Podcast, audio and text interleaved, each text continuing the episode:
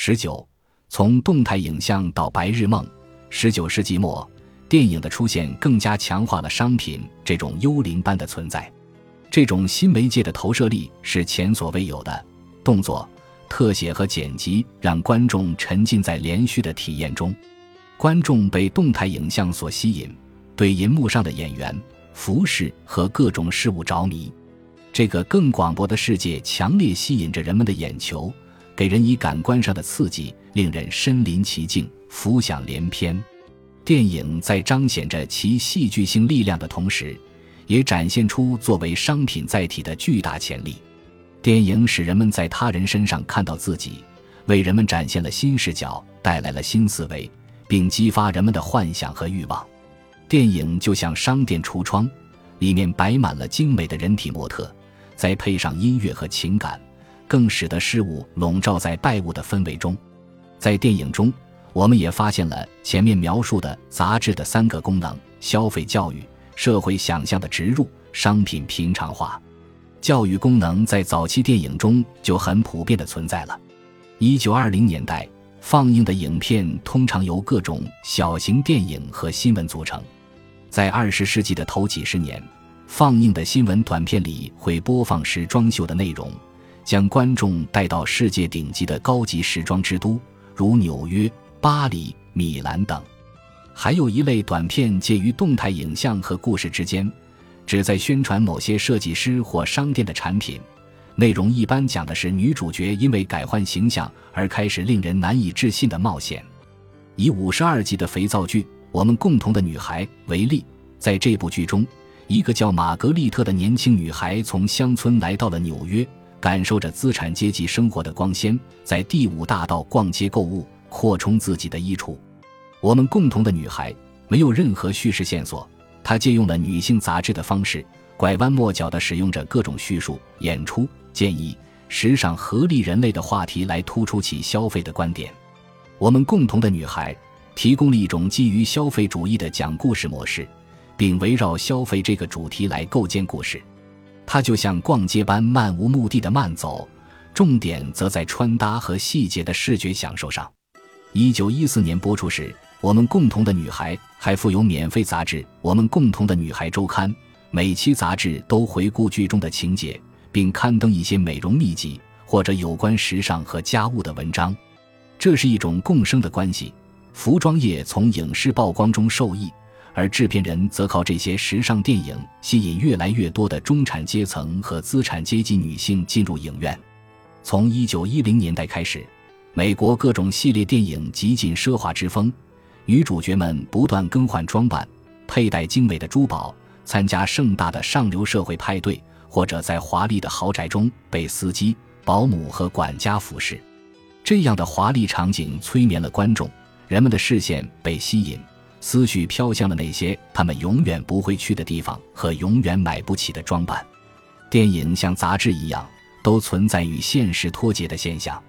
在一九四零年代，一项研究显示。百分之六十一的好莱坞电影主角是有钱人，甚至非常富有，而实际人口中这样的人只有百分之零点零五。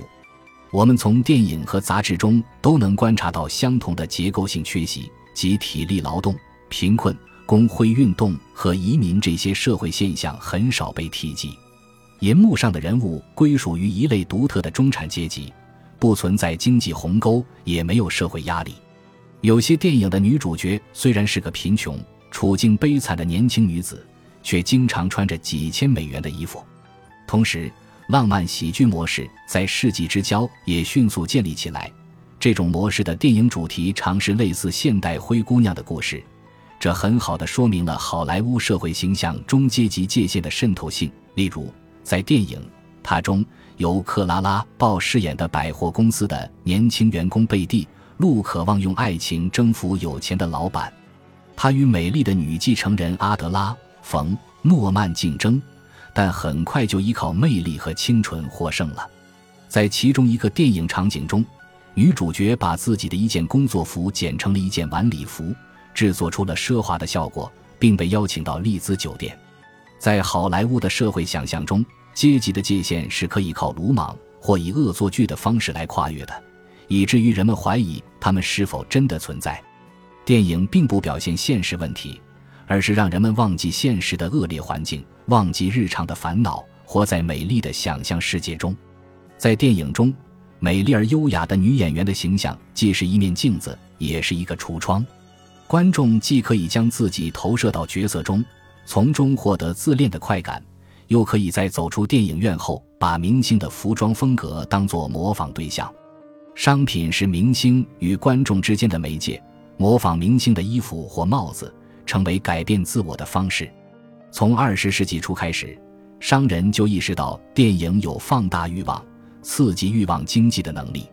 在很早的时候，汽车和珠宝制造商就向电影工作室赠送他们的产品，以换取在电影和新闻宣传活动中曝光的机会。例如，在一九三零年代，华纳工作室与通用汽车签订了合同。并在电影中大量展示了该品牌的汽车，正如查尔斯·埃克特所观察到的那样，好莱坞偏爱现代电影，因为他们允许植入广告。很多时候，场景的设计就是为了给商品出镜提供机会。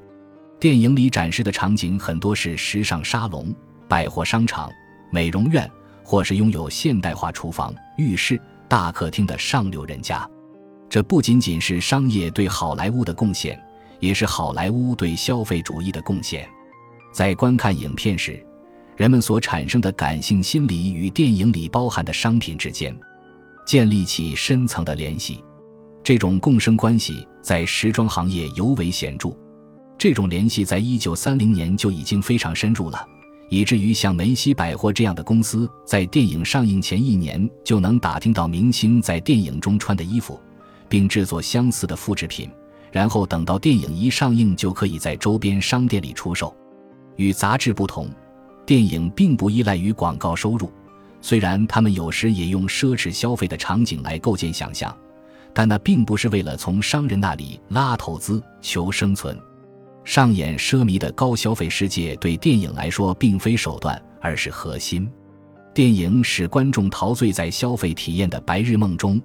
电影提供了梦幻的自我投射体验，因此被贩售或消费。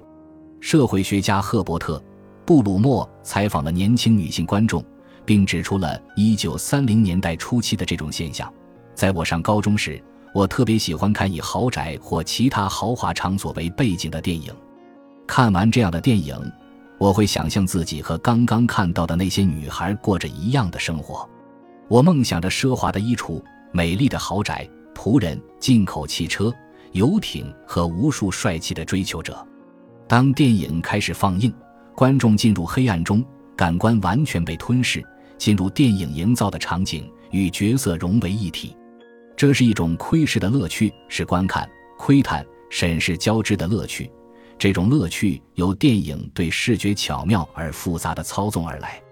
电影演员给人带来幻想，甚至性幻想。也引发了人们自恋的投射。明星是令人向往的，是值得模仿的，也是市场的媒介。有人这样表达自己的对明星的喜爱：我特别欣赏1940年代和1950年代的劳伦·白考尔，直到今天我仍然这样觉得。我让自己的肤色和他一样，发型和量身定做的衣服也都和他一样。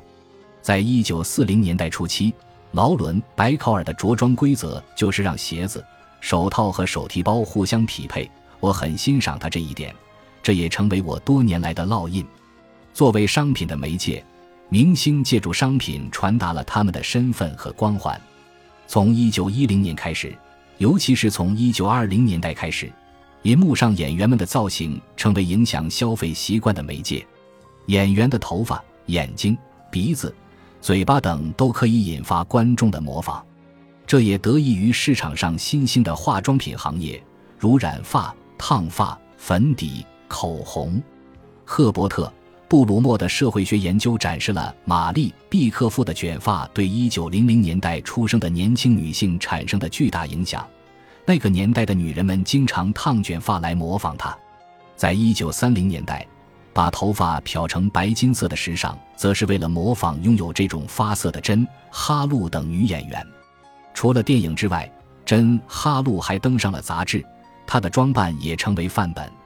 明星们带来了视觉的展示，这表明了娱乐电影和外表之间明显的协同效应。